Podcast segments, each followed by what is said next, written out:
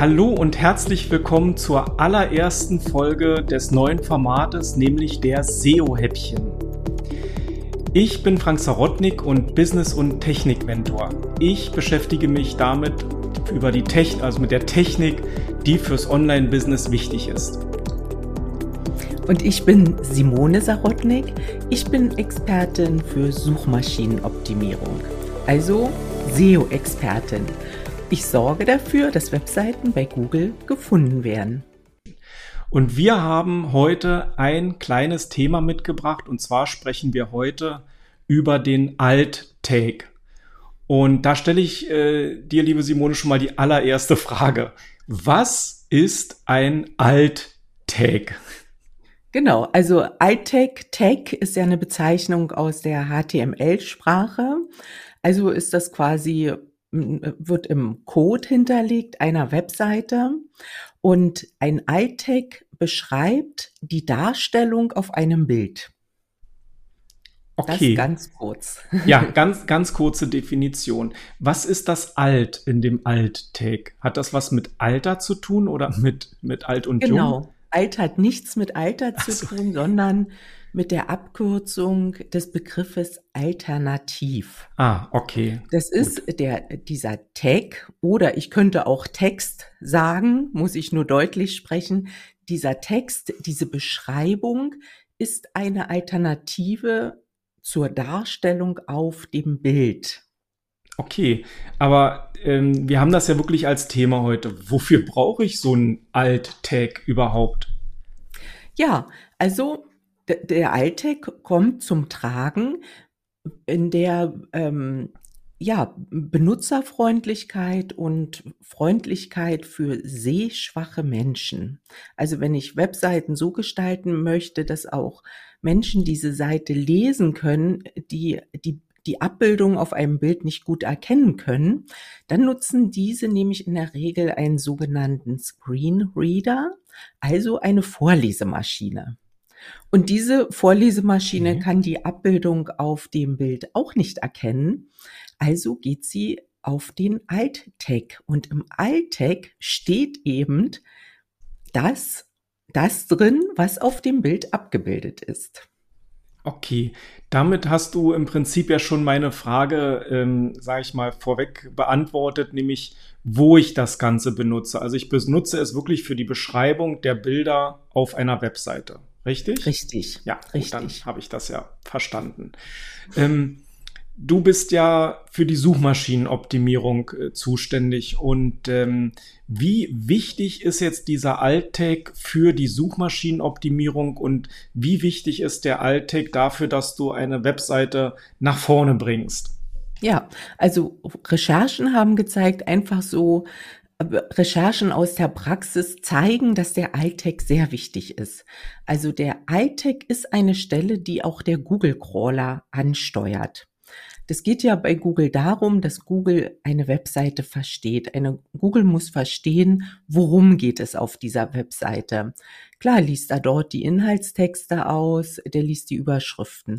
Aber Google geht auch in diese alternativen Texte rein. Mhm. Also Google versucht auch die Bilder zu verstehen, die in diesem Webseiteninhalt hinterlegt sind.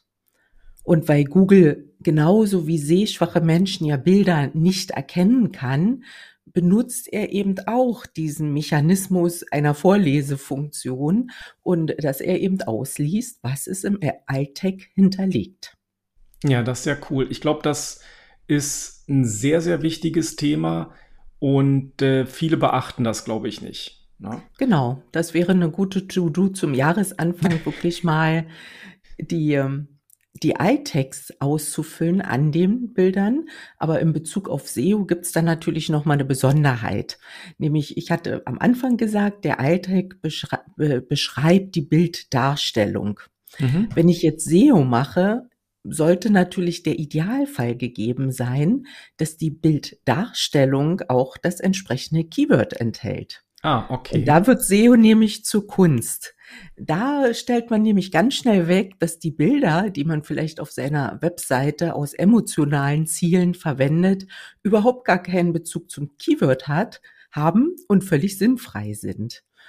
Und da, da muss natürlich dieser Brückenschlag gelingen zwischen der Abbildung auf dem Bild und dem eigentlichen Keyword, also meiner Zielstellung, ne, das Keyword auf der Seite, mit, die ich bei Google nach oben bringen möchte.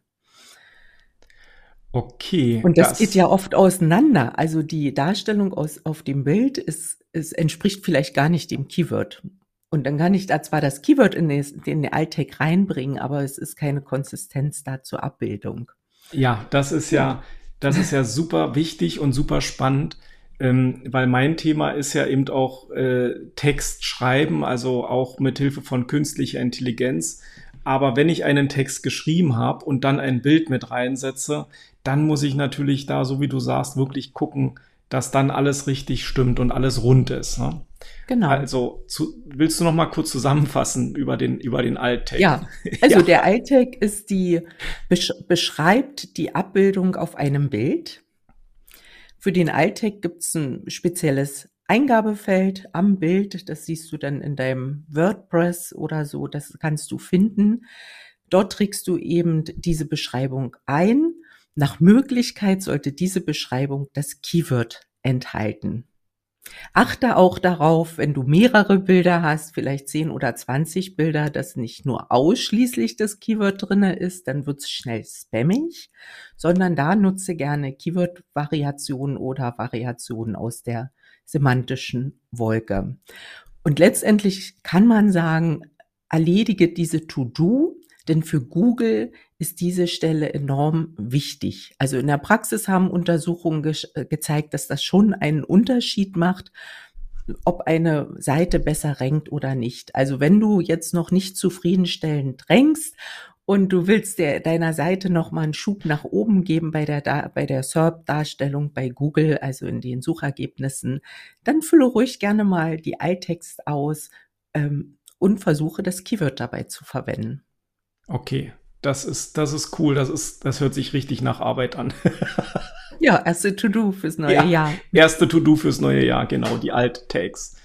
Gut. Simone, vielen, vielen Dank. Damit sind wir eigentlich auch schon am Schluss, weil es ist ein SEO-Häppchen.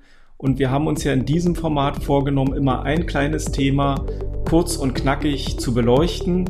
Und deshalb sagen wir an dieser Stelle schon einmal auf Wiedersehen. Ja, dann tschüss. Tschüss.